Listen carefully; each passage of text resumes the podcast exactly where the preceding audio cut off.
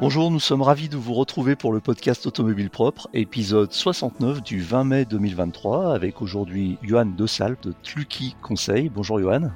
Bonjour. Et Jean-Christophe Gignac de la chaîne Ivy qu'on ne présente plus. Bonjour Jean-Christophe. Salut Je vous rappelle que ce podcast est disponible sur toutes les plateformes comme iTunes, Spotify, Google Podcast, Amazon Podcast, etc. etc. Si vous l'appréciez, vous pouvez le noter, cela nous ferait très plaisir et cela aiderait le podcast à gagner en visibilité. Le podcast automobile propre, le podcast qui s'écoute le temps d'une recharge.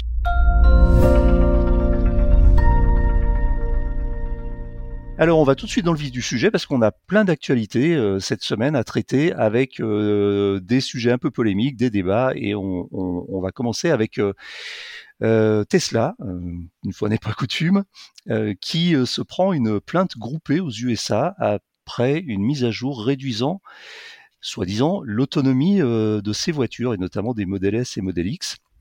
Alors qu'est-ce qui se passe exactement? On va pas faire très très long sur ce sujet parce que c'est un sujet finalement euh, assez euh, assez récurrent avec Tesla qui pousse régulièrement des mises à jour de ses voitures, ce qui est généralement pour le, plus grand bien de, de, des utilisateurs mais il se peut que de temps en temps, et c'est déjà arrivé, une mise à jour, euh, par exemple, euh, soit en mode protection de batterie et réduise l'autonomie des voitures.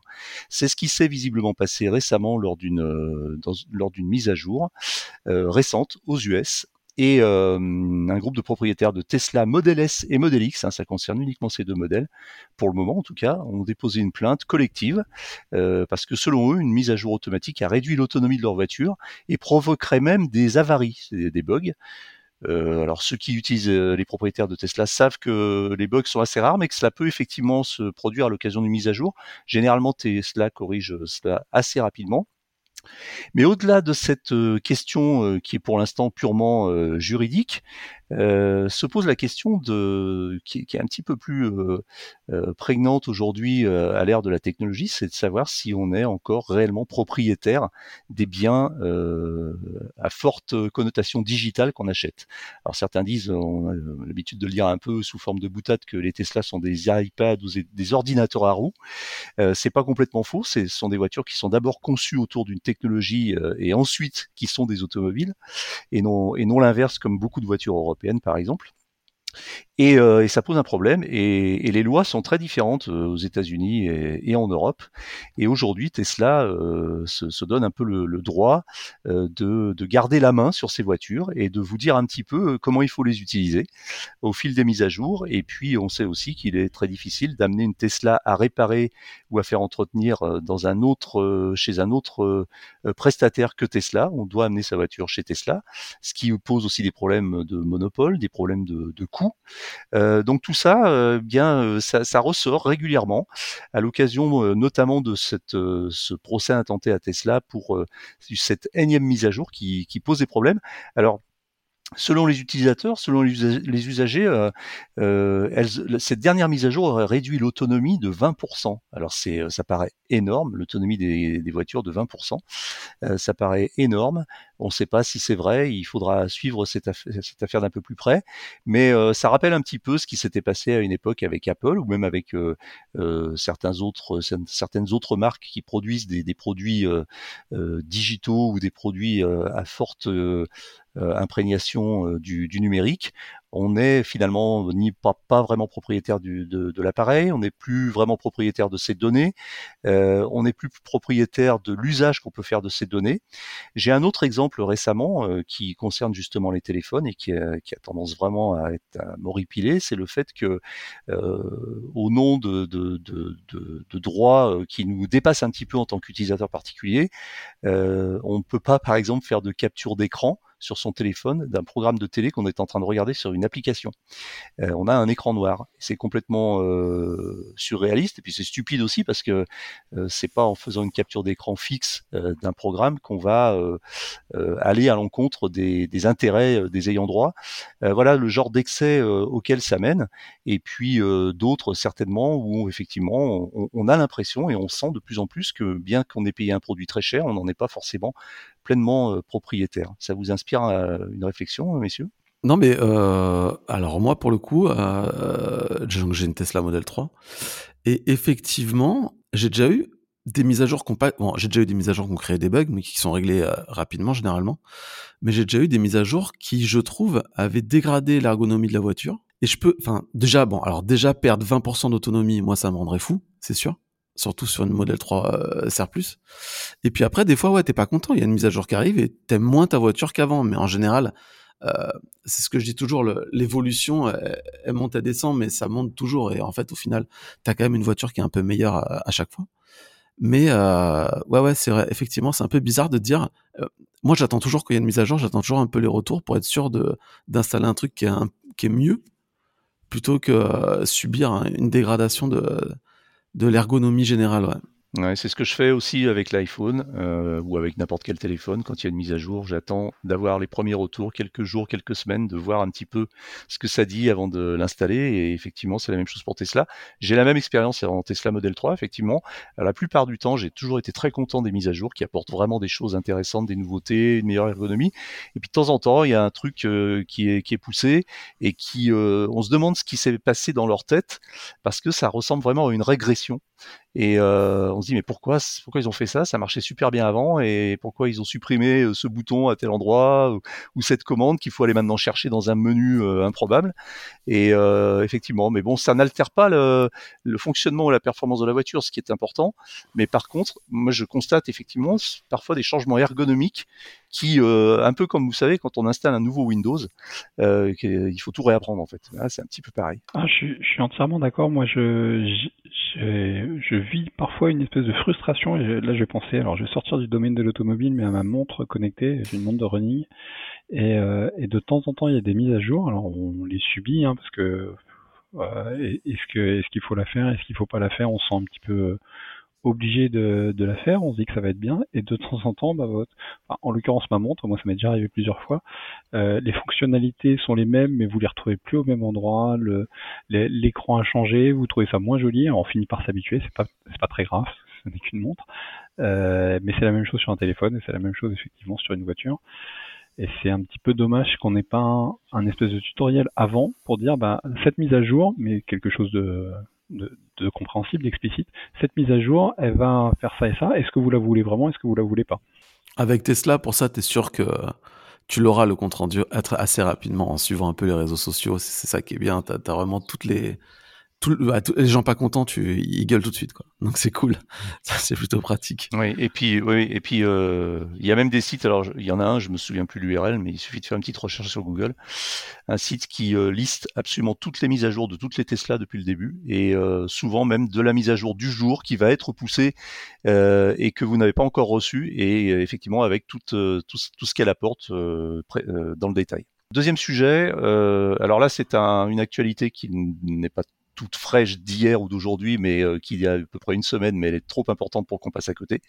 C'est le fameux cap des 100 000 bornes de recharge franchies euh, en France, il y a donc environ une dizaine de jours. Ça a été annoncé euh, avec tambour et trompette par le gouvernement et par euh, d'autres organismes comme l'AVER notamment. Alors c'est un cap tout à fait symbolique. On avait eu l'occasion d'en parler avec le responsable général de, l'AVER qui nous disait que c'était effectivement très symbolique.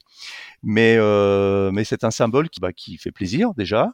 Et puis il y a beaucoup de choses à dire dessus, notamment en termes de data, de chiffres, pour décrypter, décrypter un petit peu ce que, ce que signifie ce cap des 100 000 bornes Johan alors effectivement, c'est 100 000 bornes, c'est un, slogan marketing, euh, mais pour autant, c'est quand même très intéressant. Déjà, moi, ce qui, me paraît très important de, rappeler, c'est que ces 100 000 bornes, en fait, elles fournissent aujourd'hui 10% euh, euh, des besoins, puisque 90% des recharges sont réalisées soit à domicile, c'est 75%, soit au bureau, 15% des, recharges qui sont réalisées. J'ai vu passer des informations sur la quantité de kilowattheures qui serait passée, qui serait plus, qui serait supérieure à 10%, mais j'ai pas réussi à, à confirmer cette, euh, cette information-là. Donc 10% des recharges, peut-être un petit peu plus en termes de, en termes de, de l'électricité qui passe par les, par ces 100 000 bornes. Euh, pour autant, ces 100 000 bornes, enfin ces 100 000 points de charge, parce que c'est pas forcément des bornes, ces 100 000 points de recharge, ils sont euh, a priori sur 39 euh, 000 stations à peu près, et les stations moyennes grossissent, c'est-à-dire que on était pour l'instant sur des moyennes de, stations qui avaient 2,6 points de charge, et qui, euh, sur les, les 1000 dernières stations installées, on est plutôt sur 4 points de charge par station en moyenne. Donc on, voit, alors c'est encore, c'est encore faible, mais on voit les, les, stations grossir petit à petit. Et puis dans leur positionnement aussi, on voit que 35% de ces 100 000 points de charge sont sur des parkings, 24% sont sur des voiries, euh, et 36% sont dans des commerces. Et là, il y a une autre étude qui est sortie très récemment euh, sur euh, le fait de choisir un commerce en fonction de, de, la disponibilité d'un point de charge. Et c'est un critère qui est prédominant pour les utilisateurs de véhicules électriques. Alors j'ai plus le chiffre exactement en tête, mais on est à plus de 70%. Et certains utilisateurs de certains conducteurs de véhicules électriques ont changé par exemple de grande surface. ils sont passés d'un Carrefour à un Leclerc, d'un Auchan à un à, un carrefour et ainsi de suite, parce que euh, la grande surface où ils allaient n'avait pas de borne de recharge, euh, mais euh, l'autre grande surface pas très loin de chez eux proposait une borne de recharge, pas forcément gratuite, c'était pas forcément ça le critère, mais le simple fait d'en proposer. Et donc aujourd'hui, alors quand toutes les grandes surfaces seront équipées, ça sera sans doute plus un critère, mais aujourd'hui, proposer des bornes de recharge, ça peut faire changer une habitude aussi forte que euh, le supermarché où on se rend tous les samedis matins pour faire ses courses et pour se nourrir toute la semaine. Donc c'est quelque chose d'assez important et donc c'est 36% des, des, des 100 000 points de charge. C'est la même chose avec l'hôtellerie. Hein. Exactement. Alors moi pour, pour moi l'hôtellerie, effectivement moi pour moi l'hôtellerie c'est le secteur qui doit se mettre euh, en priorité sur l'installation de bornes parce que euh, ben, parce que passer une nuit dans un hôtel et le lendemain matin devoir consacrer la première demi-heure à recharger sa voiture, euh, c'est quelque chose d'horripilant. Donc c'est quelque chose. Donc on va tout de suite désélectionner un hôtel s'il n'a pas de, de borne de recharge quand on a un, utilisateur de VE. Et puis la dernière stat que je voulais euh, que je voulais souligner, aujourd'hui en fait il n'y a que 90, enfin il n'y a que 10% pardon de ces points de charge qui sont en DC et donc en, en, charge rapide. L'essentiel de ces 100 000 points de charge euh, sont, euh, sont sont donc en flux en flux AC. 35% en moins de 7,4 kW et 53% entre 7,4 et 22 kW. Et puis après en DC, on a euh, donc c'est on est sur des pourcentages euh, forcément beaucoup plus faibles, 2% hein. qui sont inférieurs à 50 kW, donc ça c'est euh, le, le, DC inférieur à 50 kW, c'est c'est quand même assez rare et 4% entre 50 et 150 kW. Et c'est dommage. Euh, c'est le c'est la tranche la plus grande en DC, 4% euh, entre 50 et 150, 3% entre 150 et, et 350 kW. Donc c'est là où, les stations euh, installent aujourd'hui le plus. C'est aussi intéressant en termes de chiffres parce que on a constaté depuis quelques temps et notamment depuis 2022-2023 une accélération très forte du développement de, points de charge. Hein. C'est c'était multiplié par par 4 ou 5 en, termes de nouveaux points de charge et puis ça continue, c'est vraiment exponentiel je crois que en fait, euh, on, prévoit quand même en fonction du, parc euh, potentiel de, voitures électriques euh, d'ici 2030 qu'il faudrait encore largement augmenter. Il faudrait atteindre au moins 400 000 points de charge euh, d'ici euh, d'ici 2030 et c'est un objectif à atteindre pour euh, pour les, le gouvernement notamment. Je pense qu'on devrait les atteindre assez facilement maintenant. Non non mais moi je alors là je vais juste parler de ma propre expérience. Je, suis un petit peu les chiffres surtout pour les stations d'essai en fait. Et euh, moi, je trouve qu'en une année, simplement en une année, euh, vraiment tout a changé. Avant, tu te baladais de Unity en Unity, en gros, et aujourd'hui, euh, tu peux. Aujourd'hui. Je pense que c'est possible. Je pense qu'on va essayer de le faire d'ailleurs. Je pense que c'est possible de partir dans une, prendre n'importe quelle direction et ne pas précondi... ne pas planifier son trajet. Voilà. C'est-à-dire, je pense que tu peux partir maintenant comme avec une voiture thermique. tu roules et quand tu vois une aire avec un panneau truc, tu rentres et il y aura une station dedans et plus seulement une bande 50 kilowatts comme avant. Hmm. Je pense que maintenant c'est possible, il y a vraiment des stations partout et en plus là déjà je trouve que c'est hyper bien et il y a encore beaucoup d'appels d'offres qui ont été euh, qui sont en cours ou qui ont été euh, euh, votés et les stations sont pas encore installées.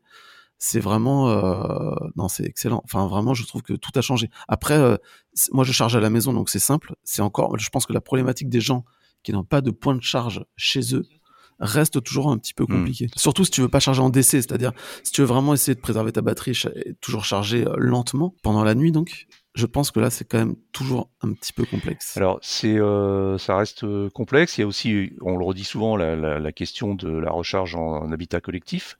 Donc, les choses euh, bougent avec beaucoup de volonté de la part des acteurs, mais c'est encore un petit peu lent parce qu'il y a pas mal de résistance. J'ai eu l'occasion d'en parler avec des spécialistes récemment. Donc, il y a, là, il y a un très gros marché, hein, puisqu'on parle de 7 millions de places de parking en habitat collectif à équiper de bornes de recharge. Donc, autant dire que ça, ça aiguise les appétits et que de nombreuses entreprises se sont mises sur le marché. Le nombre d'offres d'emploi, euh, je dirais, c'est écrasant, c'est 95% d'entreprises qui recherchent des installateurs de bornes électriques chez les particuliers. Donc euh, ça, c'est vraiment le, gras du marché pour le moment. Et, euh, et ça va. Alors c'est un marché qui est très très morcelé, hein, très éclaté, et donc c'est difficile pour un grand groupe de s'y mettre. Cela dit, des entreprises comme The Plug l'ont fait, par exemple, et, euh, et commencent vraiment à être très très bien implantés sur ce marché, avec en plus une levée de fonds de plus de, je crois, 250 ou 260 millions d'euros en, septembre dernier. Et on voit que ça continue. C'est Driveco là, qui ou Driveco, je sais plus comment on dit, euh, qui a levé 250 millions il y a 15 jours aussi. Donc euh, vraiment, ça c'est vraiment incroyable. Ouais, un marché en, en, pleine euh, explosion. Ce qui est intéressant de regarder aussi, c'est la disponibilité des, des, des, des, bornes, parce que ça, ça sera à mon avis la nouvelle, la prochaine grosse étape. Euh, euh Jusqu'à présent, l'objectif c'était d'équiper au maximum et de massifier les réseaux de recharge euh, électrique. Aujourd'hui, on y est, on sait qu'on sait faire, on sait qu'on peut aller vite. Aujourd'hui, on, on, vient de faire franchir le cap des 100 000 points de recharge et non pas bornes, comme je l'ai mal dit tout à l'heure, c'est bien les points de recharge. On a dépassé le cap des 100 000 euh, points de recharge. Alors j'ai pas fait de calcul de projection comme je l'avais fait il y a un an où j'avais dit à peu près au printemps 2000, 2023 euh, on devrait passer les 100 000. Euh, j'ai pas refait le calcul, mais ça m'étonnerait pas que, l'an prochain à cette époque, si on fait le même podcast, on, soit passé à peut-être à 120, 130, 150 000. Ça va très vite. Maintenant, la, prochaine grosse étape, c'est fiabiliser ces points de charge parce que c'est bien beau de faire beaucoup de points de charge, mais aujourd'hui, je crois qu'on est à un taux de disponibilité d'environ 85%. Euh, ça veut dire que bah, dans 15% des cas, quand vous vous arrêtez pour charger, vous avez, vous risquez de tomber sur des bornes en panne ou qui fonctionnent pas ou qui sont pas disponibles, etc. Donc ça, c'est la prochaine grosse bataille, à mon avis, des prestataires. Mais ça s'améliore aussi, hein, on le voit bien. Hein. Ouais, et puis ce qui a beaucoup changé, c'est qu'avant, euh, à l'époque, il y a, il y a 4 ans, quand, quand on naviguait sur le réseau Corridor, il y avait une seule borne. T'arrivais, elle était en panne, c'était foutu, ton trajet, mmh.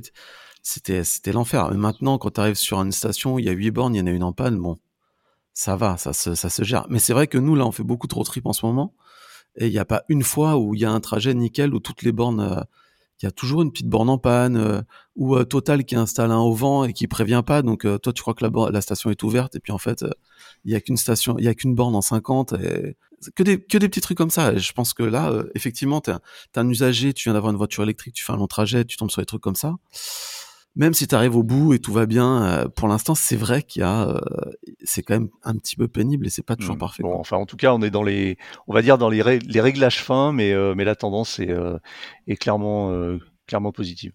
Autre sujet qui parle de, des carburants de synthèse ou de l'e-fuel, comme on dit, euh, c'est Ferrari, après Porsche d'ailleurs, comme quoi ça concerne beaucoup les marques haut de gamme euh, et les marques qui ont des clients qui aiment les voitures avec des gros moteurs thermiques.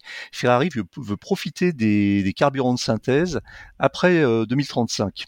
Euh, donc ça veut dire que Ferrari va euh, continuer à produire des voitures euh, thermiques après l'année couperée 2035, euh, mais des voitures qui sont censées ne pas polluer ou ne pas émettre plus de, de, de, CO2 à l'usage pratiquement qu'une voiture électrique. Oui, alors effectivement, dans la, la réglementation telle qu'elle a été votée dernièrement, en début de cette année, il y a la possibilité euh, qui avait été laissée pour les petits constructeurs de continuer à produire des véhicules euh, thermiques après 2035. alors il y a une règle, je l'ai pas en tête, comme ça j'aurais dû la ressortir, mais il y a une règle de, de volume, je crois que c'est inférieur à 10 000 véhicules par an. En tout cas, Ferrari peut y, peut y prétendre, Porsche ne pourra pas, parce qu'ils sont au-dessus de cette règle. Ce qu'il faut surtout bien comprendre, euh, parce que c'est l'objet d'énormément de, débats, euh, notamment sur les réseaux sociaux, avec euh, des gens qui, croient, par exemple, en l'hydrogène très fort ou dans ces e-fuels en se disant ce sera la solution qui va me permettre de ne pas changer mes habitudes parce que je vais continuer à avoir un véhicule où je vais recharger en 5 minutes avec un tuyau souple où il y a un liquide qui va couler à l'intérieur. Euh, plutôt que plutôt que de, de, de recharger des électrons, euh, par exemple chez moi quand je suis en train de dormir euh, la nuit. Ces e-fuels sont, sont aujourd'hui très chers et risquent de rester très chers. Il y a beaucoup d'annonces sur le fait que les e-fuels passeront à 2 euros le litre d'ici 2035, 2050, 2000, je sais pas combien. la réalité, c'est que ces e-fuels sont de manière énergétique pas efficaces. il y a une très forte déperdition d'énergie. Pour donner un exemple, le, dans le PTEF, le plan de transformation de l'économie française, euh, un livre qui a été écrit par euh, Carbon 4, si je je me trompe pas, euh, l'exercice avait été fait de se dire si on passait toutes les voitures françaises aujourd'hui au e-fuel, qu'est-ce qu'il nous faudrait comme énergie? En fait, il nous faudrait multiplier par 6 notre production d'électricité. Alors, l'idée n'est pas du tout de passer toutes les voitures, toutes les voitures au e-fuel, mais c'est juste pour illustrer. Euh, ce besoin d'énergie. Il faudrait multiplier par 6 notre production d'électricité. Donc 6 fois plus de centrales nucléaires. On en a une soixantaine aujourd'hui, il faudra en construire 300. Euh, 6 fois plus d'éoliennes, 6 fois plus de photovoltaïques, 6 fois plus de barrages. Bon bah là il va falloir construire des fleuves, hein, clairement, pour, construire des barrages. Euh, c'est tout simplement pas possible. Euh, donc oui, les fuels existeront, mais ils seront sans doute réservés à des marques comme, Ferrari ou Porsche. Et donc Ferrari a tout à fait raison d'y croire parce que ce qu'ils vendent, c'est pas, c'est ni du prix euh, ni du pratique. Euh, mais par contre, moi, ça me paraît totalement sensé quand, euh, quand Ferrari dit euh, on compte sur les e-fuels après 2035. Alors en fait, c'est euh, très marginal. C'est vrai qu'on a tendance parfois à s'énerver un peu sur le sujet en disant ouais, alors eux, c'est constructeurs à l'ancienne, ils veulent rien changer. Ce qui est assez faux parce qu'ils travaillent tous sur la voiture électrique et Porsche l'a déjà prouvé largement. Euh, donc, et ils ont tous l'intention très très claire de passer au tout électrique d'ici 2035. Mais ils, ils ménagent une petite, une petite encore une petite partie de leur gamme pour vraiment les irréductibles qui voudront pas passer l'électrique Euh, et, donc, mais c'est complètement marginal parce que effectivement, Ferrari, euh, je sais pas, ils vendent à peu près 10 à 12 000 voitures par an les meilleures années, qui sont, qui font en moyenne 10 000 km par an. Et euh, la part de, de, des voitures qui seront euh, encore thermiques à l'e-fuel après 2035, ça sera peanut, ça sera peut-être 20 à 30%. Donc ça veut dire que peut-être dans le monde, il y aura 3000 Ferrari qui continueront à rouler en thermique, en mode thermique avec des, des carburants de synthèse euh, et qui feront moins de 10 000 km par an. Donc c'est complètement, c'est totalement insignifiant. Enfin, ça compte même pas. C'est même pas l'épaisseur du trait. Donc c'est, je pense que ça vaut vraiment pas le coup de s'énerver sur le sujet et euh, laissons-les faire s'il y a encore quelques, quelques. C'est un peu comme aujourd'hui les collectionneurs qui roulent avec des vieilles bagnoles des années 50. Quoi. On, les laisse faire c'est pas les voitures les plus vertueuses, mais euh, voilà, ça fait partie du, ça fait un peu partie du folklore, euh, mais ça, ça, c'est pas ça qui va changer l'avenir de la planète et, euh, qui va contribuer au, au réchauffement climatique. Donc effectivement. Après, il y a aussi un autre message là-dedans, un petit peu induit, c'est de dire que les autorités européennes ont pris comme cheval de bataille le fait de passer à la voiture électrique d'ici 2035 pour éliminer de façon radicale les émissions de CO2 à l'usage. Euh, peut-être que, alors c'est un autre débat, hein, c'est un débat politique, mais c'est peut-être pas le rôle du politique de dire euh, comment il faut faire. Le, politique, enfin c'est mon avis, c'est plutôt de dire ce qu'il faut faire pour atteindre un objectif, et après c'est euh, à l'économie de s'organiser pour atteindre cet objectif à sa façon. Je sais pas ce que vous en pensez, mais par exemple, est-ce que c'était à l'Union européenne de dire nous devons tous rouler en électrique? Est-ce que la, consigne politique, ça n'aurait pas été de dire il faut que en 2035 les voitures qui roulent soient totalement neutres en, émissions de carbone? Et maintenant, bah, trouver les moyens d'arriver euh, à cet objectif. Donc, soit vous, bah, vous, faites ce que vous voulez, vous faites des électriques, vous faites des hybrides, vous faites des voitures euh, au e-fuel, mais le résultat doit être euh, zéro émission de carbone en 2035. Moi, je suis plutôt d'accord avec ça. Euh, à, la petite news près que je ne crois pas que l'Union européenne ait dit qu'il fallait faire de l'électrique. elle a juste dit qu'il fallait plus faire de thermique. mais, en l'occurrence, il y a d'autres solutions aussi que que l'électrique que qui qui, peuvent se dessiner. Mais effectivement, le, ce, qui, ce qui me semble intéressant, c'est plutôt plutôt de, de, fixer euh, le cas, enfin l'objectif. Euh, l'objectif, c'est zéro, mmh. zéro émission à l'utilisation, hein, parce qu'il y a toujours les émissions de, de production du véhicule et de production d'énergie, mais zéro émission à l'utilisation. Euh, et puis après euh, que la, meilleure technologie l'emporte. Non, non, mais je suis complètement d'accord. Et je pense que si demain il y a une techno qui arrive et qui est euh, neutre carbone, euh, elle s'imposera naturellement. Et même si l'Union européenne ne l'a pas voté, les choses bougeront. Enfin, je, à mon avis, il n'y a pas de problème là-dessus. Et je voulais juste rebondir sur Ferrari. Et moi, je trouve que si toutes les marques électriques, si toutes les marques de voitures de sport luxueuses passent à l'électrique, je me demande quelle est leur plus-value. C'est-à-dire que jusqu'à présent, tu une Ferrari parce que moteur Ferrari, parce que euh, bruit, parce que euh, voilà, une, Lamborghini, pareil, c'est vraiment quelque chose. Euh, à partir du moment où on passe tous à l'électrique, je pense que tous les moteurs électriques ont plus ou moins les mêmes performances, les mêmes capacités euh, il y, a les mêmes sonorités, etc. Et il reste quoi? Il reste la carrosserie, l'intérieur, euh, le châssis peut-être, mais euh, ouais, je pense que pour les marques comme ça, il y a quand même un intérêt de rester en thermique et de, de développer leur savoir-faire. C'est quand même, c'est presque de l'art, quoi. C'est pas le, c'est. Alors moi, c'est un, c'est un sujet, c'est un sujet sur lequel j'ai pas mal réfléchi, écrit parce que c'est un sujet qui m'intéresse. Dans le premier, premier édito que j'avais fait pour Automobile Propre il y a deux, deux ans et demi, je sais plus quand, euh, le titre c'était euh, voiture électrique, la fin de la voiture de sport. Point d'interrogation. Et en fait, c'était exactement ce que tu disais. Je me demandais euh, quelle était la valeur ajoutée d'une d'acheter une Porsche 911 à 150 000 euros quand une Tesla Model 3 Performance à, 60 000 euros avait les mêmes performances. Et puis après, j'ai bien j'ai étudié le marché, j'ai enfin j'ai étudié, j'ai observé, j'ai regardé ce qui se passait. Et en fait, je suis revenu un petit peu sur mon opinion et je pense que la hiérarchie en fait va se maintenir même dans l'électrique. C'est-à-dire que effectivement aujourd'hui euh, n'importe quel constructeur euh, peut faire peut mettre un moteur surpuissant dans une voiture sans avoir beaucoup de savoir-faire et faire une bagnole qui euh, qui, qui, fait 0 à 100 en 3 secondes.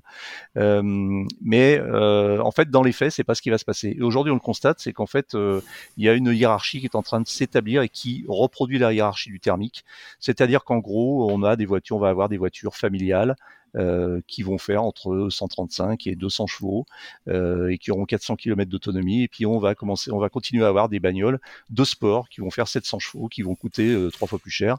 Et je pense que tout est en train de se mettre en place pour conserver cette espèce de hiérarchie, parce qu'aujourd'hui, bah, quand on parle de voitures familiales électriques, on vise aussi l'autonomie et puis aussi une certaine sobriété, qu'elle soit factuelle ou affichée. Et, et puis, bah, quand on veut se distinguer, bah, on va acheter, on achètera une Ferrari électrique, je pense, comme on achète, comme on achète aujourd'hui une Ferrari thermique. Alors effectivement, il y aura toujours des petites voitures à 50 000 euros qui, qui auront les mêmes performances, mais ça sera pas des Ferrari. Le châssis sera pas le même, l'expérience de bah conduite sera pas la même, la ligne sera pas la même. Et puis ils vont ils, travaillent hein, sur des subterfuges, sur le, la sonorité des moteurs électriques, etc., etc.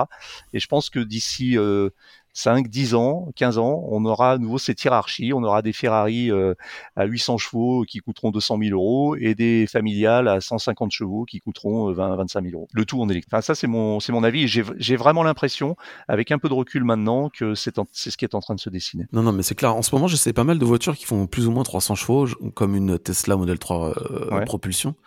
Et j'ai essayé une Mustang Mach-E, par exemple, 300 chevaux. Mmh. Euh, une BMW i4 e-Drive 35 qui a fait 285 mmh. et euh, bah, rien qu'entre ces trois là c'est vrai que le toucher de route c'est pas du tout le mmh. même et, euh, et BMW qu'on connaît sur ce terrain et qu'on sait capable de faire des voitures incroyables et ben effectivement même en électrique c'est incroyable c'est pas du tout les mêmes voitures et pourtant c'est les mêmes mmh. performances complètement bah, c'est aussi moi ce que j'ai constaté en, en essayant une Model S, une Tesla Model S, même la Plaid et un, Taycan Turbo S. L'expérience n'est pas du tout la même. Euh, même si les performances sont à peu près équivalentes, mais euh, tout, tout est différent et, euh, je peux dire que le Taycan est beaucoup plus envoûtant à conduire que la Tesla. Très bien, euh, bah, justement on va rester un peu sur les marques automobiles, mais là c'est plutôt des marques moins connues qui sont un peu dans la sauce aujourd'hui. Alors on va parler de Lightyear qui lutte toujours pour sa survie, donc cette, cette marque de, de voiture qui promet une voiture avec une propulsion électrique et, et solaire. Et puis, euh, on parlera aussi de Faraday Future, qui vient d'obtenir 100 millions de dollars supplémentaires pour financer le lancement de sa première voiture. Alors Jean-Christophe, je crois que tu as un petit, un petit coup de cœur pour Lightyear, et puis euh, Johan euh, nous en parlera aussi. Et moi, je vous dis tout de suite que je ne crois pas du tout à ces bagnoles. Donc voilà, comme ça, c'est clair. Oh là là. Et, et, je me dis qu'il faut être, c'est de la folie aujourd'hui de, de, d'investir ou de verser un acompte pour toucher une voiture comme ça. Mais je crois que tu es très concerné, Jean-Christophe. Non, mais moi j'avais j'avais mis 500 euros dans une euh, Sonotion qui a coulé et dont on vient d'apprendre que euh, tout ce qui avait été versé ne sera pas remboursé. Y compris des, des gens qui, euh, qui, qui, ont, qui ont versé des acomptes. qui ont versé la totalité. C'est-à-dire 30 000 euros. Ou, euh, ouais. C'est ça. Pour sauver le programme, il demandait aux gens d'acheter une voiture en entier et qu'il fallait en vendre genre 500 pour sauver le programme. Il y a des gens qui l'ont fait et là, on vient d'apprendre que personne ne sera remboursé a priori. Donc là, gros malaise, je pense. Bon, moi, j'ai perdu 500 euros, ça va encore. Euh, par contre, euh, la mais moi, je suis un optimiste sur ce genre de truc, alors bon, j'y crois à fond. mais c'est vraiment la voiture que moi j'attends, c'est-à-dire une voiture vraiment ultra efficiente. D'abord designée dans l'efficience, avec du solaire en plus pour euh, espacer les recharges. Et puis en plus, elle est jolie, elle est sexy, donc euh, je pense que tout, tout va dans le bon sens. Et en plus, euh, ils ont été jusqu'à la production avec la tier 0, même si, même si ça s'est arrêté rapidement. Ils y sont allés, donc voilà, je, pense que ça peut fonctionner. Et après, et j'y crois beaucoup. Et après Faraday, pour le coup, alors là, par contre, mm. j'y crois pas du tout. Depuis le début, ça sent mm. vraiment pas très bon. Et puis 100 millions d'euros, c'est, vraiment pas beaucoup, je pense. Enfin, je l'ai vu. Ouais, ouais. C'est vraiment rien du tout. Et puis, en plus, les 100 millions, si j'ai bien lu, ce sont des prêts qu'ils ont réussi à, à, à contracter, c'est-à-dire que c'est même pas des, des, des, des investisseurs qui ont cru au projet, c'est mm. eux qui ont, essayé, qui ont, qui ont trouvé de l'argent à droite à gauche. Ça sent vraiment le, ça sent enfin, vraiment le bricolage. Je crois que ça sent vraiment la fin. Ça, ouais, ouais. Je pense qu'il y a très très peu de gens qui arrivent au bout. Et euh, je, je, croise les doigts pour Lightyear parce que c'est vraiment un beau projet, mais euh, Faraday. Alors Lightyear, moi, mon avis, euh, très très clairement, euh, je trouve le projet super intéressant. Je trouve la voiture euh, hyper attirante. Euh, donc tout ça, effectivement, était, au départ, était bien emballé pour, pour, pour nous faire saliver un petit peu, parce qu'il y avait tout dans cette voiture. C'est une voiture qui a une jolie ligne, il y a de l'innovation, ça fait, ça plaît aux geeks, euh, ça plaît aux gens qui sont en recherche de sobriété, parce que c'est une voiture qui, qui promet une, très belle efficience, notamment avec sa recharge solaire. Tout ça, c'est bien beau, c'est bien, c'est bien emballé. Et puis, euh, bah, la première, euh, premier exemplaire, c'est quand même une voiture qui coûtait combien? 250 000 dollars? Ouais, elle était voilà, un, un poil cher. cher. 200, 250 000 dollars. Et puis là, euh, comme par hasard, ça n'a pas marché. Même si, comme tu le dis, ils sont allés jusqu'à la production de, de quelques modèles, ça n'a pas marché. Et là, ils nous sortent de leur chapeau une voiture qui coûte 40 000 dollars. Mais pour moi, c'est exactement la même bagnole. C'est que ça, ça, sent, ça sent vraiment l'arnaque, quoi. Mais la 2, ils en parlent depuis le départ. Hein. De, depuis le départ, le projet, c'est vraiment d'arriver à faire. Le, euh, en fait, euh, la première, c'était vraiment un laboratoire mmh. roulant, on va dire. En, ils ont espéré en vendre, je sais plus, c'était une petite série, c'était euh, 1000 ouais. ou quelque chose comme ça. Et le but du jeu, c'était tout de suite hein, de, de, faire la 2, de faire une version abordable, etc. Euh, ils ont très vite abandonné la première. Donc euh, effectivement, qui était très cher. Euh, ils ont ils ont construit euh, quatre mmh. ou cinq voitures, je crois. Enfin, Qui je sais qu'il y a une vente aux enchères des prototypes mmh. là le but c'était vraiment euh, très, enfin voilà, depuis le départ, c'était de faire cette mmh. voiture abordable. Donc, croisons les doigts. J'ai envie d'y croire, mais à chaque fois je tombe, à chaque fois j'essaie de convaincre tout le monde et puis euh, c'est les autres qui avaient raison, mais euh, j'y crois. En tout cas, en tout cas, je, je ferai partie. Je, je, je suis abonné, je suis, euh, je fais partie de la mmh. waiting list et je mettrai un petit billet de 500 pour réserver la mienne et puis on verra okay, ça va okay. au bout quoi.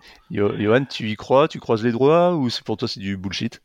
Alors Lighter, moi j'étais comme toi, euh, Eric, j'y croyais pas du tout, euh, et Jean-Christophe m'a convaincu euh, mmh. lors d'un précédent podcast.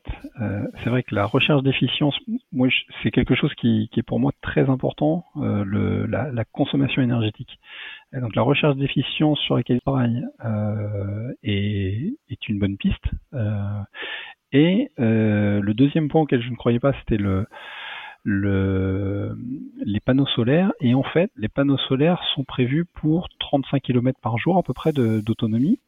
Euh, ça peut paraître rien, euh, mais en fait, euh, c'est l'utilisation moyenne d'un Européen. Donc effectivement, c'est rien, 35 km, ça ne sert à rien, sauf que, sauf que ça sert en fait à, aux besoins quotidiens mmh. de, de, des, des Européens dans leur mobilité individuelle. donc finalement, en fait, cette voiture, elle est bien pensée. Elle est pensée pour peu consommer, et pour ne pas être chargé au quotidien. Et puis après, quand on a besoin de faire un trajet euh, exceptionnel, quand on a besoin de, de, se déplacer plus loin, elle est rechargée comme une autre. Donc finalement, le concept est plutôt bien. Donc je leur souhaite euh, que du bien. Faraday, euh, j'ai pas trouvé la plus-value euh, du concept. Donc là, pour le coup, mmh. j'y crois pas. Mais parce que j'ai ouais. pas compris. Alors j'ai peut-être pas été euh, suffisamment attentif ou suffisamment touché, mais j'ai pas compris en quoi ils avaient une plus-value par rapport à ce qui existait déjà. Et puis juste pour rebondir sur le, le coût de la première lecture, Lightyear à 250 000 dollars. Je rappelle quand même que les premières Tesla n'étaient pas données euh, mmh. et qu'il a fallu vendre quelques modèles S un peu chers pour réussir à sortir la modèle 3. Mmh. Donc on peut quand même leur accorder le bénéfice de, du doute et, et de savoir qu'il faut vendre quand même quelques voitures chères pour se faire un peu de trésor pour pouvoir vendre des voitures un peu moins chères après. Ouais, mais la, la, la, la première Lightyear, elle avait pas les performances des premières Tesla déjà, tu vois, elle était c'était pas c'était quand même pas une super enfin elle valait pas du tout le prix euh, auquel mmh. elle était proposée et sinon je voulais juste euh, dire un truc à propos de la Lightyear 2 euh, dans, dans pas mal de, de médias consacrés à la voiture électrique, on parle de 800 km d'autonomie. En fait, elle a pas 800 km d'autonomie du tout. Je pense que ce sera plutôt un 400, 450, un truc un peu normal, quoi. Mais c'est les panneaux, c'est une utilisation, disons, de 50 km par jour, recharger 30 km par les panneaux, etc., etc., qui fait qu'au final, elle a une, autonomie doublée, entre guillemets. Mais tu feras pas 800 km d'un coup avec cette voiture, c'est impossible c'est vraiment en gros 800 km entre deux charges. C'est ça le concept. Merci pour la précision, c'est important. Euh, nous, autre sujet, on va parler des zones à faible émission. Alors ça, c'est un, c'est aussi une, une espèce de, sujet là qui revient régulièrement dans, le podcast et puis aussi euh, ben, dans les médias. Hein. Donc les ZFE, les aides à, zone, les zones, à faible émission, qui vont peu à peu exclure euh, certaines catégories de voitures en fonction de leur vignette critère de la circulation dans les centres-villes. Euh, alors là, on parle de Bordeaux, mais je pense qu'on peut étendre le sujet. Et euh, il semblerait qu'à Bordeaux, qui est pourtant une une, une mairie plutôt, euh, enfin une municipalité d'une couleur politique plutôt favorable, euh, aux ZFE euh, repousse au maximum que de possible euh, l'adoption de ces, cette ZFE à l'intérieur de, la ville. Johan, c'est pour quand alors ces ZFE là On n'y comprend plus rien. Alors repousser, euh, repousser pourquoi pas, mais repousser surtout pourquoi faire. Euh, en fait, moi, les ZFE, c'est quelque chose qui me paraît faire complètement sens. Juste un tout petit rappel, les ZFE n'ont pas été prévus pour euh, pour réduire les émissions de, de, CO2 et donc pour lutter contre le dérèglement climatique, donc c'est-à-dire pour favoriser l'avenir de nos enfants et de nos arrière petits enfants. Elles ont été prévues pour réduire la pollution atmosphérique et donc diminuer le nombre de cancers, notamment pour nous tout de suite. Euh, donc c'est euh, c'est une volonté euh, louable et c'est quand même assez difficile de se dire non non on, veut continuer à polluer. Par contre pour que ces ZFE puissent se mettre en place, il faut prévoir tout un tas de choses. Il faut prévoir des transports en commun pour remplacer parce que l'idée n'est pas non plus de remplacer toutes les voitures thermiques par des voitures électriques. ça n'a pas complètement de sens et c'est pas la c'est pas la bonne solution. Il faut remplacer aussi par du transport en commun, par de la mobilité active, du vélo, vélo assistance électrique et trottinette électrique et ainsi de suite. Et pour faire ça, bah, il faut mettre en place des infrastructures, des parkings par exemple en périphérie euh, des ZFE pour pouvoir se garer et monter dans un dans un tramway, dans un bus, euh, euh, dans un métro. et ça, pour l'instant, c'est le c'est ce qui a été plutôt oublié. la contrainte a été bien pensée avec des échéanciers. Alors bien pensé parfois. par exemple à Paris, on est prévenu. À Bordeaux, on n'est pas prévenu encore de des contraintes, tout comme à Lille, tout comme dans de nombreuses grandes villes. Hein. Il y a 43 agglomérations qui sont qui sont concernés en, en, France. Et quand on est un professionnel et qu'on a besoin de rentrer dans ces ZFE, on aimerait bien savoir euh, si on aura le droit de rentrer l'année prochaine, dans deux ans, parce que bah, il faut commander un véhicule et qu'il n'est pas livré le lendemain. Je pense à tous les artisans et puis à tous les transporteurs qui doivent rentrer dans les centres-villes, tout simplement pour que pour qu'on mange euh, et puis qu'on puisse y vivre. Donc cette partie euh, de d'infrastructure et de de comment est-ce qu'on va faire après la contrainte euh, a pas été bien pensé. Donc repousser pour mieux penser, pour se laisser un an, deux ans, trois ans pour euh, bien penser, réaliser des parkings, réaliser des infrastructures de transport en commun, euh, d'accord. Repousser juste pour repousser et puis se revoir dans trois ans sans avoir rien bougé, euh, bah, autant le faire tout de suite et puis euh, et puis se mettre au pied du mur tout de suite. Hein. Donc est-ce que en creux, on, on, on peut pas se dire qu'il y a un petit peu de de bureaucratie ou d'idéologie dans cette dans, dans ces mesures ou en, en, qu'en tout cas elles n'ont pas été préparées comme, elles auraient dû l'être? Ben, de, mon point de vue euh, d'utilisateur de, véhicules, euh, effectivement, c'est alors il y a une certaine complexité parce que les 43 agglomérations peuvent avoir des réglementations différentes et donc des interdictions différentes. Mais ça, je suis tout à fait d'accord avec et je le comprends parfaitement parce qu'en fait, chaque ville a une situation différente et c'est pas la même chose si on est à Grenoble dans une cuvette et si on est à Bordeaux, euh, pas très loin de la mer. Euh, donc je peux comprendre que les, les, situations sanitaires soient différentes et donc les réglementations aussi. Euh, par contre, euh, ben, on a besoin de s'organiser, que ce soit à titre professionnel ou à titre privé, on a besoin de s'organiser. Et euh, si je prends le cas de la région parisienne, euh, encore aujourd'hui, il est inscrit que au 1er janvier de l'année prochaine, les diesels seront interdits dans Paris. Il y a quand même quelques camionnettes diesel qui rentrent tous les jours. Alors dans Paris et à l'intérieur de la 86, il y a quand même quelques camionnettes diesel qui franchissent l'intérieur de, la 86 tous les jours. quelques salariés aussi qui se rendent au travail tous les jours avec une voiture diesel. Et, et aujourd'hui, on n'a pas prévu grand-chose pour tous ces usages-là.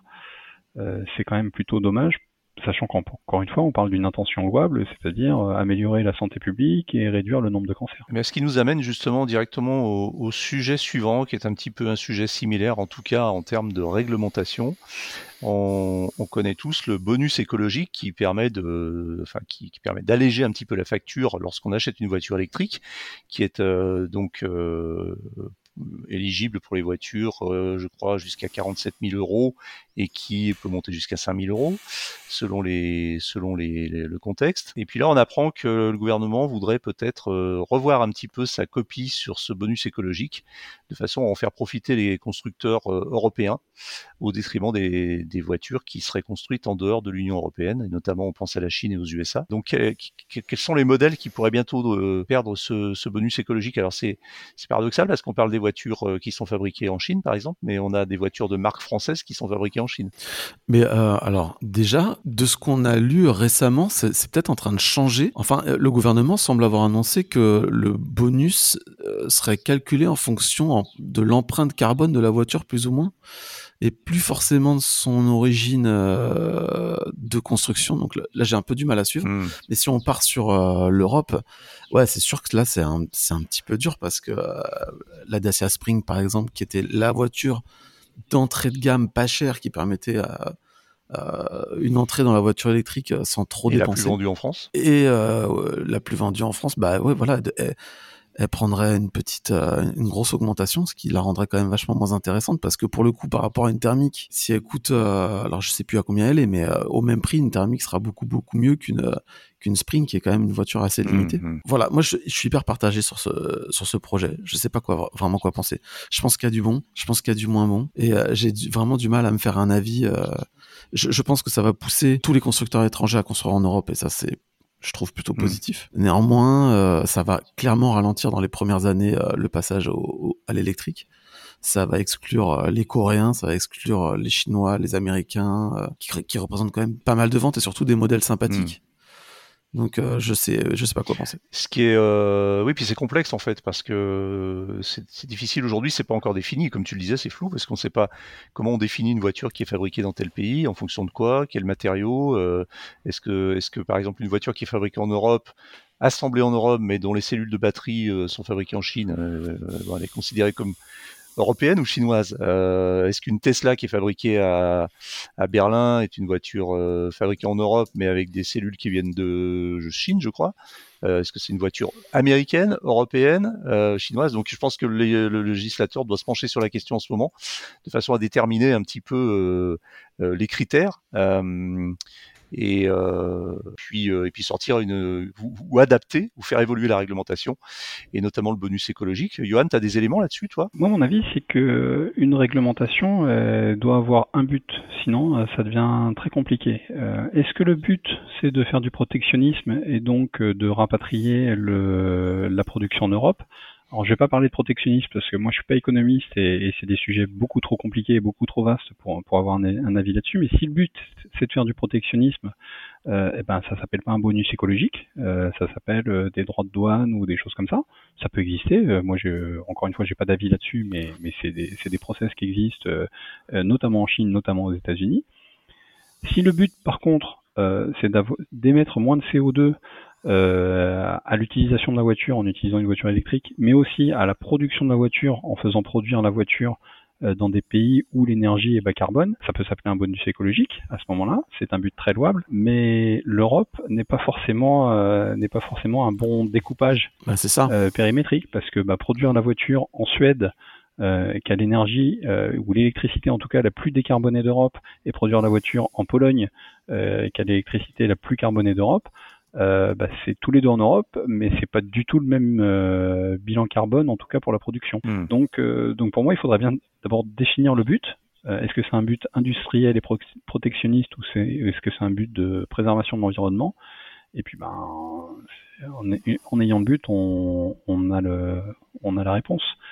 Euh, mais faire les deux en même temps, c'est compliqué. Ouais, j'ai, peut-être un, un, début de réponse, mais c'est, c'est un avis qui n'engage que moi, c'est que en fait, c'est euh, c'est du protectionnisme déguisé en écologisme. Et euh, c'est aussi euh, peut-être une intention louable, on parlait d'intention louable tout à l'heure pour les ZFE, l'intention louable de la part des politiciens européens de protéger l'industrie européenne. Mais ça peut se faire au détriment de d'effets de, de, bord qui sont pas forcément aujourd'hui euh, calculés. Non, non, mais tu as dit que la Suède était le pays le plus décarboné d'Europe. Je vais juste donner des chiffres. Actuellement, en Suède, c'est environ 20 grammes de CO2 par kilowattheure produit. Et en Pologne, là, actuellement, c'est 745 grammes euh, de CO2 par kilowattheure produit. La différence. Et euh, effectivement, par exemple, une Renault Mégane, sa batterie est produite en Pologne. Enfin, et du coup, ok, c'est européen, mais je pense pas que ce soit beaucoup beaucoup plus propre que qu'une batterie chinoise mmh, mmh. finalement. Même si je sais que tout va être localisé euh, rapidement en France. Voilà, ça, ça répond aussi à, euh, à consommer local, à produire local, à réduire euh, réduire le transport. D'ailleurs, euh, Johan, tu as publié un, un, un, article sur LinkedIn sur le transport en bateau. Et je, je voulais savoir, est-ce que c'était si polluant que ça de faire venir quelque chose de loin? Ah non, beaucoup moins que beaucoup moins que de le transporter euh, par camion diesel. Le, alors j'ai plus les chiffres en tête parce que c'est une publication que j'ai fait il y a quelques jours. Le, la partie transport euh, du véhicule, donc euh, quand, quand, on va faire l'analyse en cycle de vie d'un véhicule, il y a la, la, production du véhicule, son transport, l'utilisation du véhicule, sa fin de vie, et puis et puis la production d'énergie dont il a qui, qui est nécessaire. Euh, pour l'utiliser. La partie transport va être epsilonesque euh, par rapport au reste. Donc euh, faire venir une, voiture de Chine dans un bateau, petit 1, comme il y a beaucoup de voitures dans le bateau, enfin plus le bateau va être gros, et c'est le cas pour, ce type de transport, moins ça va émettre par véhicule. je vais le faire de tête, mais on est de l'ordre de 5 à 20 kg de CO2 euh, par tonne kilomètre euh, de mémoire sur euh, sur le maritime. Alors 5 à 20 kg, c'est une, une, échelle très très large, mais ça, dépend vraiment de si on est sur un petit bateau, un gros bateau, un vraquier, un porte-conteneur, ainsi de suite. Si, si je veux comparer un camion diesel, on est plutôt de l'ordre de 80 kg euh, de tonnes kilomètre de CO2 par tonne kilomètre euh, transporté. Donc l'ordre de grandeur est pas du tout le même. On multiplie au minimum par 4 euh, un, pour un transport routier. Par contre, euh, bah, quand on fait euh, Chine-France, euh, par exemple, forcément il y a plus de kilomètres que quand on fait Sochaux-Paris, pour, pour prendre un autre exemple. Donc l'argument qui consiste souvent à dire, et on le pense, et je suis le premier à le penser, que faire venir des, des produits de très loin en, bateau n'est pas forcément fondé au regard de, de, finalement de faire venir des produits de moins loin mais en camion. Ça dépend de quel produit. Si on parle de voiture, une voiture on va l'utiliser longtemps, donc en fait le, le, le coût euh, environnemental de son transport, il va être amorti sur une durée qui est très longue. Euh, si on parle de, de, quelque chose qui est utilisé euh, instantanément, bah, là effectivement, le, le, coût environnemental du transport, il va être très fort sur un produit euh, alimentaire, par exemple, euh, que, qui sera qui sera consommé cinq minutes après après son achat. Un petit point que je voulais rajouter sur ce qu'a dit Jean-Christophe, les plusieurs comparatifs, plusieurs études ont été faites sur l'efficacité environnementale du véhicule électrique par rapport au véhicule thermique, même dans le pire des cas. Euh, c'est-à-dire, euh, si je me souviens de l'étude de Carbone 4 qui avait été faite là-dessus, euh, une, une, voiture produite en Chine et utilisée en Inde, donc avec deux pays qui ont des, des productions d'électricité et d'énergie qui sont plutôt, plutôt émettrices de CO2, euh, même dans ce pire des cas, euh, le bilan carbone complet sur une vie de 200 000 km était meilleur pour une véhicule, un véhicule électrique euh, que pour un véhicule thermique. Bien entendu, il était, il était meilleur, mais pas de beaucoup, que, que si la voiture, par exemple, avait été produite en Suède et puis exploitée en Suède. Là, là l'écart était énorme. Mais, mais, il vaut mieux quand même un véhicule électrique en termes de bilan carbone, même s'il est mal produit et mal, exploité entre guillemets plutôt que plutôt qu'un véhicule thermique. Ouais, du coup, moi je voulais juste euh, dire que moi j'attends vraiment de voir euh, ce qui va sortir de ce truc et si vraiment c'est pertinent ou pas. Euh, parce que encore une fois, on, peut aussi parler de techno de batterie. Il y a des technos de batterie qui font que les batteries durent trois fois plus longtemps que que, que les autres. Donc est-ce qu'il faut pas mieux faire venir une batterie LFP de Chine qu'une batterie NMC de France? Au final, au niveau du bilan carbone, qu'est-ce que ça vaut? Enfin, j'ai peur que ce soit un petit peu n'importe quoi, effectivement. Euh, attendons, hmm. attendons. Mais c'est vrai qu'il y a une notion euh, dont on semble pas tenir beaucoup compte, mais finalement dont les spécialistes euh, parlent de plus en plus, c'est cette notion de durée, de longévité, ou on peut dire aussi de durabilité. Mais la durabilité induit une autre notion, mais vraiment la durée, la longévité, c'est-à-dire effectivement, ça doit rentrer aujourd'hui dans l'équation. Euh, comme tu le dis, Jean-Christophe, une batterie qui dure beaucoup plus longtemps, même si elle utilise la même énergie à produire, est forcément beaucoup plus écologique qu'une batterie qui va durer deux fois moins. Ça nous amène au dernier sujet, qui est aussi un sujet d'efficience. c'est la consommation d'une voiture électrique à l'arrêt donc euh, voilà, je ne sais pas si tout le monde est au courant, et notamment les personnes qui nous écoutent et qui n'ont pas forcément encore de voiture électrique, euh, ça peut, faire partie des questionnements, des questionnements ou même des surprises. Ben, sachez qu'une voiture électrique, même quand elle est arrêtée, contrairement à une voiture thermique, continue à consommer. Alors que comme elle, euh, fonctionne sur batterie, elle consomme de la batterie et pour différentes raisons. Alors c'est une, une start-up belge spécialisée dans l'échange de données énergétiques, start-up qui s'appelle Rialto, R E point Alto, euh, qui, euh, qui a déniché cette, euh, donnée en fait en étudiant la masse de data qu'elle brasse quotidiennement et qui fait remonter ce fait. Alors c'est pas vraiment une nouveauté, c'est pas vraiment une surprise parce que quand on possède une voiture électrique, on, on le sait en fonction de ce qu'on laisse activer dans sa voiture. Effectivement, la voiture consomme un petit peu d'électricité même quand elle est sagement garée sur un parking.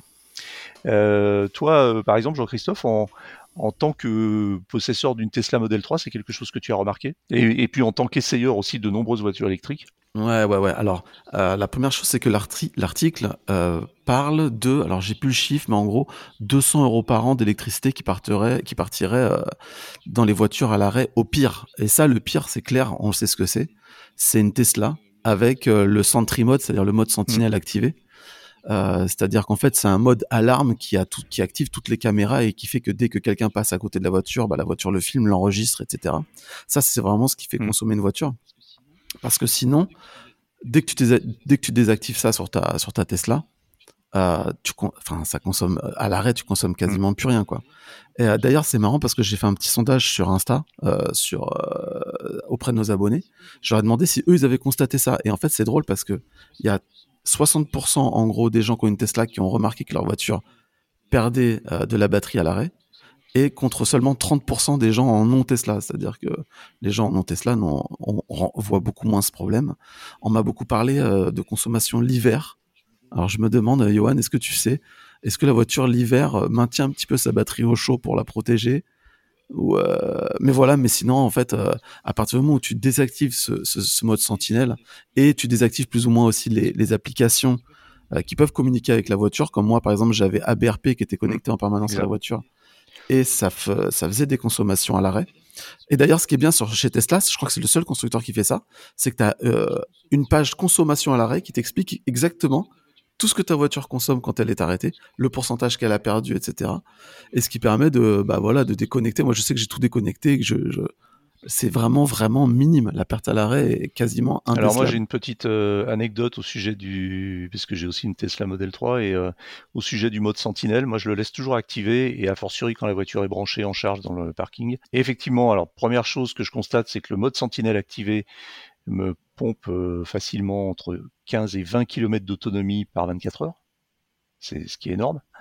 Euh, donc je sais par exemple que si je laisse la voiture sur un parking euh, d'aéroport, si je pars en déplacement, ou sur un parking de gare et que je peux pas la brancher, j'ai intérêt à la laisser quand même assez bien chargée parce que si je pars 10 jours ou 7 jours, euh, bah je vais, je vais, la voiture va, va perdre pratiquement 200 km d'autonomie, donc il faut quand même prévoir le coup pour quand si on veut rentrer chez soi. Euh, et l'autre anecdote qui est totalement, effectivement, comme son nom l'indique, anecdotique, mais qui est assez drôle et en même temps un petit peu énervant, c'est que je laisse donc toujours le mode sentinelle activé, je regarde de temps en temps ce qui se passe autour de la voiture, c'est rigolo et puis ça permet de voir un petit peu ce qui s'est passé autour.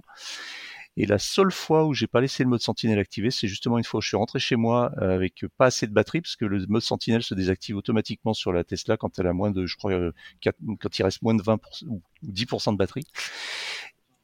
20, 20, ouais, 20. Euh, le mode euh, Sentinelle se désactive automatiquement. Et c'est la seule fois en 4 ans où j'ai pris un énorme coup de clé qui fait toute la longueur de la voiture, euh, de l'aile arrière à, la pointe avant, puis bien gravé, bien profond. Et alors, je sais pas si c'est quelqu'un qui a repéré que le mode sentinelle n'était pas activé exceptionnellement sur ma voiture et qui voulait le faire depuis longtemps, je sais pas pourquoi d'ailleurs, je dois avoir un ennemi dans le parking, ou euh, si c'est vraiment un hasard, mais c'est vraiment pas de bol parce que je me suis dit tiens, je vais regarder ce qui s'est passé, je vais trouver le coupable en regardant la, la, la vidéo et puis j'ai vu que mon mode sentinelle était désactivé. Donc voilà. Voilà pour l'anecdote. Mais effectivement, ça consomme. Ce qui consomme aussi, effectivement, c'est que quand on fait des appels à la voiture via l'application, et là je parle de toutes les voitures, hein, euh, toutes les voitures électriques, même toutes les voitures connectées, euh, ça consomme, ça consomme de la batterie. C'est pour ça qu'on conseille aussi, quand on part longtemps et qu'on laisse sa voiture parquée, de pas trop l'interroger avec l'application, même si on est tenté de le faire, parce que ça, ça prend, euh, ça, c'est un gros pic de consommation d'un coup. Effectivement, moi, ce que je voulais, ce que je voulais souligner dans l'étude, c'est que le, la, la raison numéro une de la consommation, c'est la transmission de données. Euh, donc il y a sans doute le cas de, du mode Sentinelle des Tesla qui est, euh, un cas anecdotique, mais dans l'ensemble, euh, ce qui a été relevé par l'étude, c'est que c'est la consommation de données qui, qui est la raison numéro une de consommation d'électricité. Et pour réduire cette consommation de données, il y a plusieurs solutions qui existent. Aujourd'hui, la consommation de données elle va se faire surtout sur euh, via des cartes SIM, euh, via euh, des, des, des, systèmes qui sont assez, assez consommateurs d'électricité. Mais il y a d'autres solutions comme les réseaux Sigfox, LoRa, où on consomme beaucoup moins d'énergie pour transmettre de la donnée. Mmh. et puis, il y a des solutions qui sont ce qu'on appelle on edge ou edge capabilities, euh, où on va transmettre moins de données parce qu'en fait on va processer, donc on va analyser la donnée avant de la transmettre pour transmettre que de la donnée de bonne qualité. Euh, quand on travaille dans le domaine de la data, on, on sait que de toute façon, dans les données qu'on va avoir, euh, qu'on va recevoir, il va falloir faire beaucoup de nettoyage. Et donc il y a cette capacité euh, que n'ont pas forcément encore les véhicules de nettoyer la donnée avant de la transmettre. Et, et là, effectivement, si la, si la transmission de données consomme de l'énergie, si vous transmettez moins de données, vous allez consommer moins d'énergie. Donc je pense que c'est des choses sur lesquelles les, constructeurs vont travailler euh, pour, pour réduire ces consommations parce qu'effectivement ils vont, vont tous être dans une recherche de d'efficience. Et puis une, dernière petite chose, euh, mais alors là, moi, mes compétences techniques euh, sont limitées là-dessus, mais peut-être que Jean-Christophe euh, s'y connaît mieux. Il y a des technologies de batterie qui vont consommer plus ou moins à l'arrêt. je pense notamment à la, la Blue Car de Bolloré, celle qui avait fait, qui avait été la première Autolib. Euh, à ma connaissance, cette technologie de batterie-là euh, consommait même à l'arrêt. Ouais, c'est ça. C'était un type de un type de batterie qui en fait devait rester, euh, si je dis pas de bêtises, à 60 degrés en fait tout le temps. Et donc quand elle n'était pas branchée, elle s'auto-alimentait pour se garder à température qui est un truc euh, incroyable. Enfin, moi, je trouve ça mm. incroyable. Et pourtant, euh, il y en a eu partout. Et c'est pour ça qu'il y a un mec, euh, je sais pas si vous vous souvenez, il y avait des reportages sur lui. Il y a un mec qui se baladait dans les rues de Paris avec un, gros sécateur, enfin une pince, et il coupait tous les câbles des, des, des Bolloré en disant, eh, ça consomme à l'arrêt, c'est pas normal et tout. Ouais. Voilà. ça c'est pas. C'était marrant c'est rigolo, mais c'est pas vraiment euh, recommandé hein, ce genre d'action. Mais non, mais puis tu risques de prendre le courant en plus, non? Ouais, j'espère qu'il avait des chaussures isolées. Euh, j'en ai aucune idée, mais en tout cas, euh, mais non, mais je comprends. Attends, la voiture, elle est branchée, elle consomme de l'électricité inutilement juste parce, à cause de sa hmm. chimie de batterie. C'est quand même fou, non? Enfin, je sais pas. Moi, oui, c'est choquant, c'est énervant, mais de là à couper le câble, quand même. Quand t'as 1000 bagnoles garées dans Paris. Ouais. Ah, c'est les militants, hein, des fois, c'est pas mal, ça fait parler d'eux. Euh, bah, écoutez, merci messieurs, c'est terminé pour aujourd'hui, mais l'actualité de la voiture électrique ne s'arrête jamais. Retrouvez-la heure par heure sur automobilepropre.com. Pensez bien à vous abonner via votre plateforme préférée afin de ne rater aucun épisode. Et n'oubliez pas de noter le podcast sur les plateformes, c'est le meilleur moyen de nous soutenir. N'hésitez pas également à nous faire vos retours vos remarques et vos suggestions à l'adresse podcast.automobilepropre.com. Quant à nous, nous vous disons à la semaine prochaine pour un nouveau numéro du podcast. Salut